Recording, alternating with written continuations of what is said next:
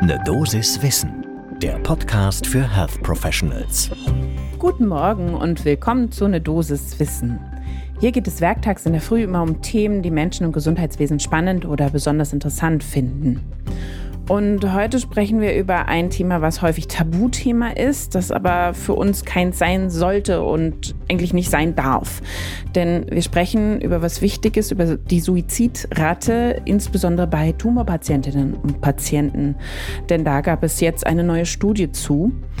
Mein Name ist Laura Weisenburger. Ich bin Ärztin und Wissenschaftsredakteurin bei der Apothekenumschau und heute ist Mittwoch, der 4. Mai 2022. Podcast von gesundheithören.de und Apothekenumschau Pro.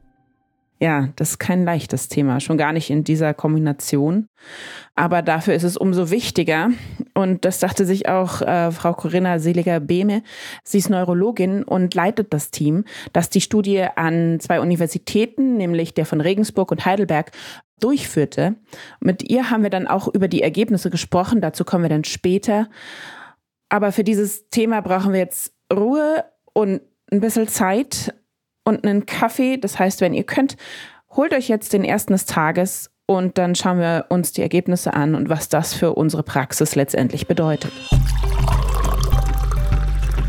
Erstmal so ein paar Fakten für den Hintergrund.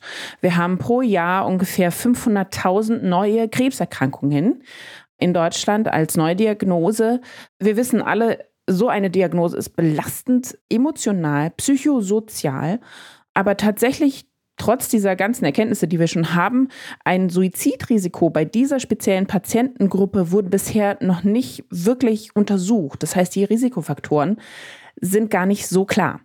Es gab tatsächlich 2018 ein wissenschaftliches Gutachten, das hat das Bundesministerium für Gesundheit in Auftrag gegeben.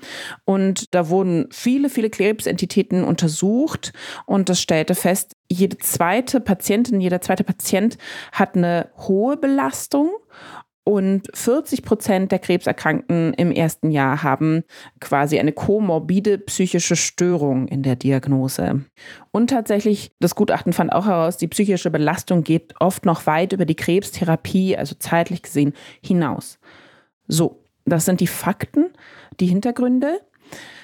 Die aktuelle Studie jetzt, sie ist gerade ganz frisch erschienen im April diesen Jahres im Nature Medicine. Und die zentrale Frage, die sich das Team stellte, war, inwieweit ist die Suizidalität von Krebspatientinnen und Patienten erhöht? Und welche Risikogruppen gibt es? Also wer ist besonders gefährdet oder betroffen? Wie wurde das Ganze durchgeführt? Ähm, es gab eine Meta-Analyse, das heißt, alle Studien weltweit mit dem Thema Suizid bei Krebs wurden gescreent. Entscheidend war dann immer, dass dann Risikoestimate der Suizidrate äh, im Vergleich zur Allgemeinbevölkerung da war. Am Anfang waren es 62 Studien mit irrwitzig vielen Patientinnen und Patienten, da aber einige doppelt gelistet waren, musste aussortiert werden und letztendlich flossen dann 28 Studien und insgesamt 22,5 Millionen Patientinnen und Patienten in die Auswertung mit ein. Und es wurde natürlich auch eine Subgruppenanalyse gemacht. Das heißt also die unterschiedlichen Prognosen angeschaut, nach Geschlecht, nach Familienstand, nach Wohnort und so weiter. Dazu kommen wir noch später. Genau, die Ergebnisse. Also Jetzt nichts Überraschendes, aber jetzt hat man es in der Studie untersucht.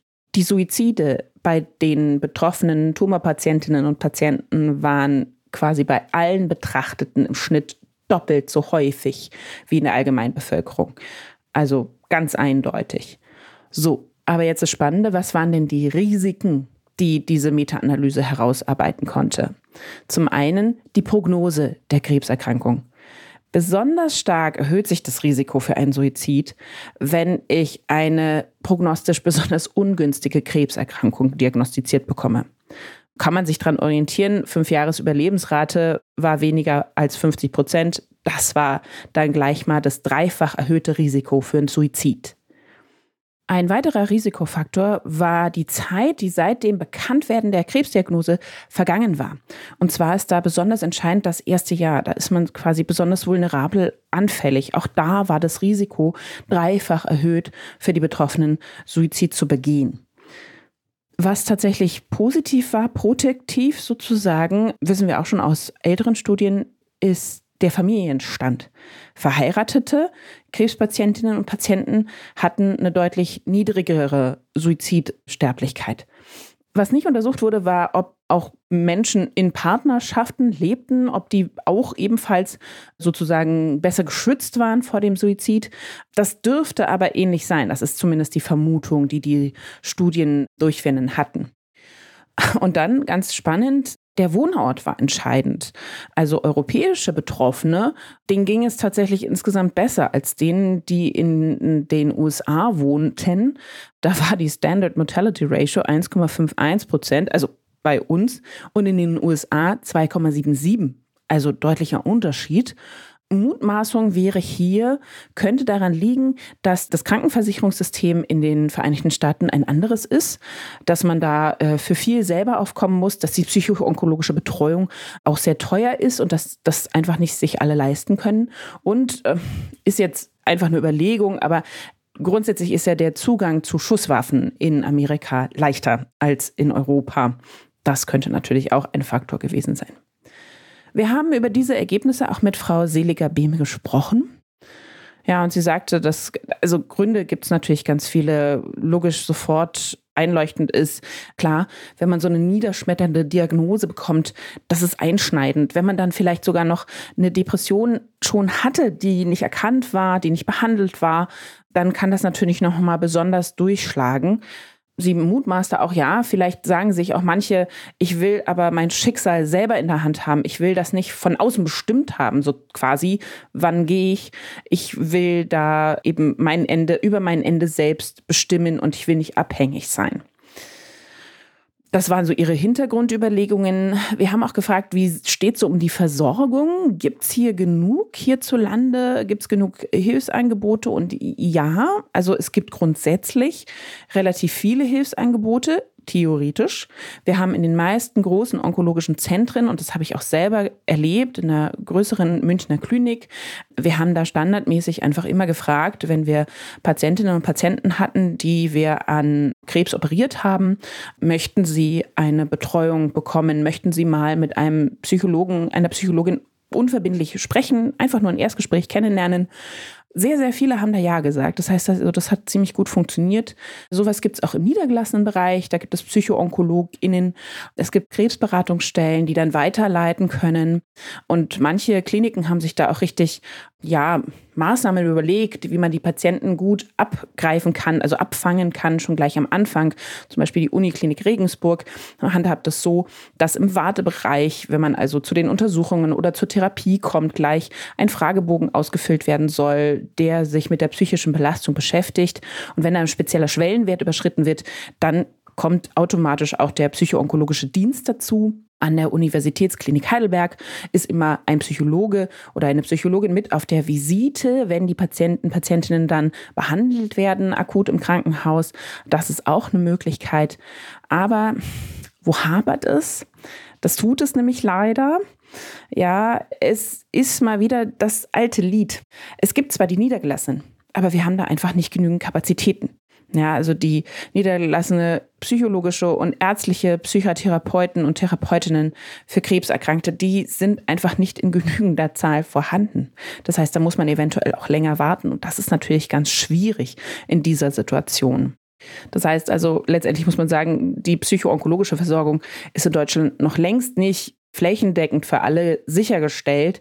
Das braucht da noch eine bessere Finanzierung letztendlich auch und auch ein Konzept, wie wir wirklich möglichst alle, die betroffen sind, erwischen können. Ganz wichtig noch ein Faktum, was einfach mal gesagt werden muss. Es ist gesichert, auch durch Studien mehrfach schon, dass die psychoonkologischen Therapien auch was bringen. Das heißt also, wenn ich ein erhöhtes Suizidalitätsrisiko habe bei den Betroffenen, dann führe ich die einer Therapie zu und das wirkt auch tatsächlich.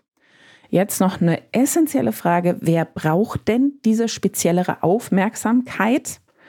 Also auf wen müssen wir da den Fokus richten? Wen müssen wir immer im Auge behalten, dass die gut versorgt sind, angebunden werden an solche Angebote wie die Psychoonkologie? Das sind vor allen Dingen jüngere Patientinnen und Patienten. Es sind äh, solche, die aus einem schwierigeren sozioökonomischen Hintergrund kommen. Jene mit einer schlechteren Prognose hatten wir schon erwähnt, auch das erste Jahr nach der Diagnose, auch ganz wichtig, dass man die wirklich immer wieder anschaut, immer wieder fragt, ob sie so ein Angebot annehmen möchten. Und was die Studien durchführenden auch noch meinten, die mit multimodaler Therapie, also wo einfach sehr, sehr viele Dinge passieren in Bezug auf die Krebserkrankung und solche, die eine besonders aggressive Chemotherapie bekommen, tatsächlich, weil das belastet natürlich zusätzlich. Und ganz klar außer Frage, diejenigen mit psychischer Vorerkrankung und oder die vielleicht sogar schon einen Suizidversuch hinter sich hatten. Das ist ja quasi selbsterklärend. Das heißt, was können wir als niedergelassene, als in der Klinik tätige Ärztinnen und Ärzte tun? Wir müssen sensibel sein für das Thema. Wir müssen es präsent haben, wenn wir solche Patientinnen und Patienten behandeln wenn wir bei einer Karzinomdiagnose diese Risikogruppen, die ich eben genannt habe, im Blick haben, äh, wenn wir im Verlauf immer wieder nachfragen und wenn wir das Gefühl haben, ah, irgendwie sind die aber anders drauf, irgendwas stimmt da nicht, dann immer wieder darauf ansprechen, auch ganz konkret Hilfsangebote erwähnen, denn so kommen wir an die Patienten ran und es kann ein, eine Verbesserung geben. So, das war jetzt viel. Einmal tief durchatmen. Das war nämlich die Dosis Wissen für heute, auch wenn sie groß und schwer war. Ich möchte aber noch eine Sache sagen. Auch bei uns gilt, wir behandeln das Thema Suizidalität nur dann, wenn es einen größeren, in diesem Fall einen besonderen medizinischen Nutzen hat. Solltet ihr euch belastet fühlen, das Gefühl haben, dass jemand in eurer unmittelbaren Umgebung schnell Hilfe braucht und ihr wisst nicht genau, wohin, welche Anlaufstelle, dann ist die bekannte Telefonseelsorge zu jeder Tages- und Nachtzeit erreichbar, ansprechbar über die Telefonnummer oder auch im Netz. Die Quelle, die Nummer, alle Kontakte hinterlegen wir wie immer in die Shownotes zusammen auch mit der Studie ähm, und den anderen Hintergrundinformationen, die ich erwähnt hatte. Das nur als grundsätzlicher Disclaimer. Mein Name ist Laura Weisenburger. Ich bin Ärztin und wissenschaftliche Redakteurin bei der Apothekenumschau und ich freue mich, wenn euch unser Podcast gefällt und ihr uns eine Bewertung da lasst. Das geht nämlich überall, wo ihr die Podcasts hört. Und bis zum nächsten Mal. Ein Podcast von gesundheithören.de und Apothekenumschau Pro.